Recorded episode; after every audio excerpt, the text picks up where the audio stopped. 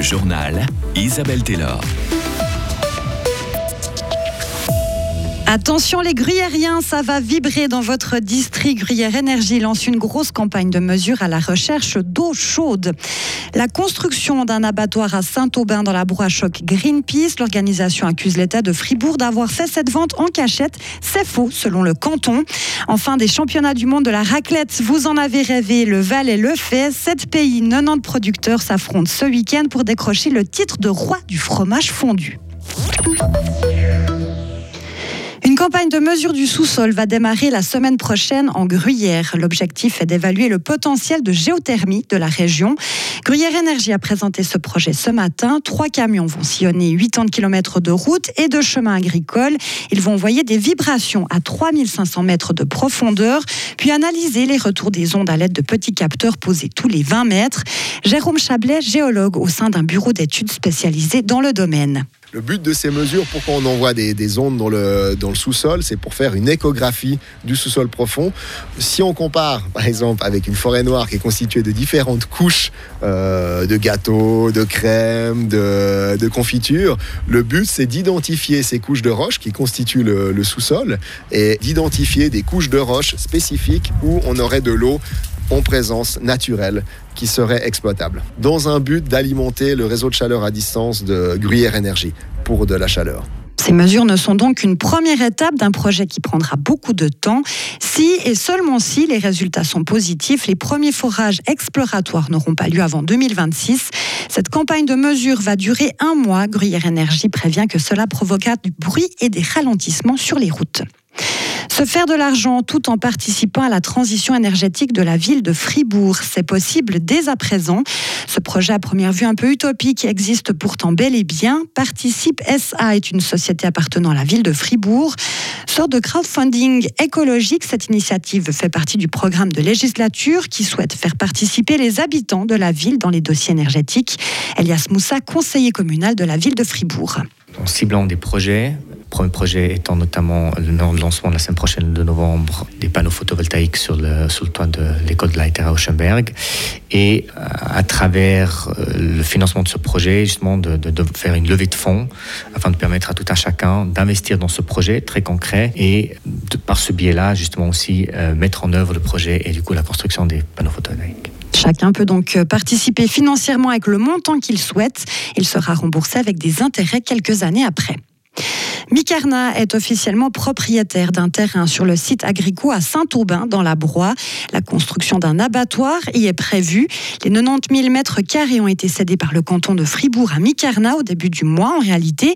Mais visiblement, Hugo Savary, tout le monde ne s'y attendait pas. C'est le cas de Greenpeace, par exemple, l'ONG qui milite depuis de nombreux mois contre ce projet qu'il qualifie de désastre écologique. Et semblerait-il tomber des nues il y a quelques jours en lisant La Liberté. Selon Greenpeace, la vente s'est faite dans la plus totale discrétion, sans communication officielle, sans tenir compte de l'opposition de la population locale et avant que son recours contre le plan d'aménagement local ne soit traité. L'organisation accuse le canton de Fribourg de faire passer les intérêts du géant Orange avant les intérêts des habitants. Et qu'est-ce que le canton répond à ces accusations? Eh bien, il n'y a pas à être surpris, d'après lui. La signature du contrat le 5 octobre dernier concrétise la vente de cette parcelle décidée par le Grand Conseil en décembre 2020. Une vente régie par le plan d'affectation cantonale entré en force en septembre 2022. Le terrain bénéficie donc des normes en matière d'aménagement, ce qui n'est pas l'avis euh, de Greenpeace qui garde espoir selon Florian Casser, chef de campagne consommation. Greenpeace euh, reste convaincu que ce projet n'a pas lieu d'être. Au niveau de cette, vente maintenant qui a eu lieu en catimini, il y, a, effectivement on n'a pas de possibilité de, juridique d'empêcher ça. Par contre, cette vente, c'est un aspect du dossier. Euh, pour l'instant, Migros, Micarna n'ont pas le droit euh, d'avancer dans ce dossier au niveau de la, du projet de construction parce que des, des questions élémentaires liées à l'aménagement du territoire n'ont pas été encore résolues. Et donc, euh, pour l'instant, on est beaucoup trop trop tôt euh, quand on parle d'une construction de, de, cet abattoir parce qu'il y a des questions qui doivent être clarifiées au niveau juridique. Greenpeace avait donc euh, déposé un recours auprès du canton. Il devrait être traité entre la fin de l'année et début 2024. Merci Hugo. Le projet Micarna, lui, devrait être mis à l'enquête début novembre. On se pose tous évidemment cette question quelle sera la meilleure raclette du monde? Morgin-Valais se transforme ce week-end en épicentre de la Meule en accueillant un événement inédit, la première édition des championnats du monde de la raclette. Sept pays, la France, l'Italie, la Belgique, la Roumanie, le Canada, l'Angleterre et la Suisse se disputeront ce titre. Près de 90 producteurs vont s'affronter dans trois catégories raclette au lait cru d'alpage, raclette au lait cru et autres fromages à raclette. Ces différents fromages seront départagés par un jury de professionnels et de consommateurs grand public. Christophe Béra est le président du comité d'organisation de ces championnats.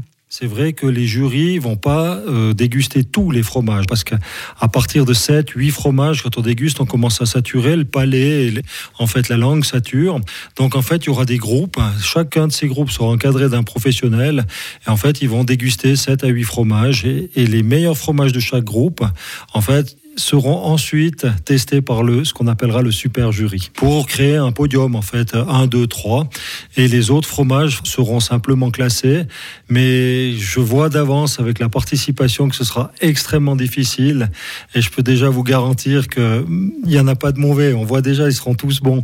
Alors ça va être compliqué pour les jurys de vraiment sélectionner le meilleur de tous c'est nos confrères de Radio Chablais, grands amateurs de raclette évidemment, qui ont eu la gentillesse de nous transmettre cette interview.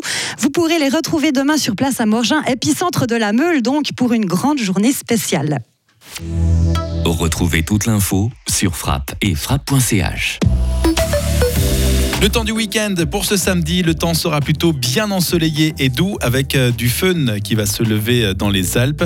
Euh, les températures vont indiquer de 15 à 16 degrés pour ce qui est de samedi. Température encore plus élevée pour dimanche avec un maximum de 17 à 18 degrés avec du soleil et des nuages. Une nouvelle dégradation est annoncée pour lundi après-midi avec des averses.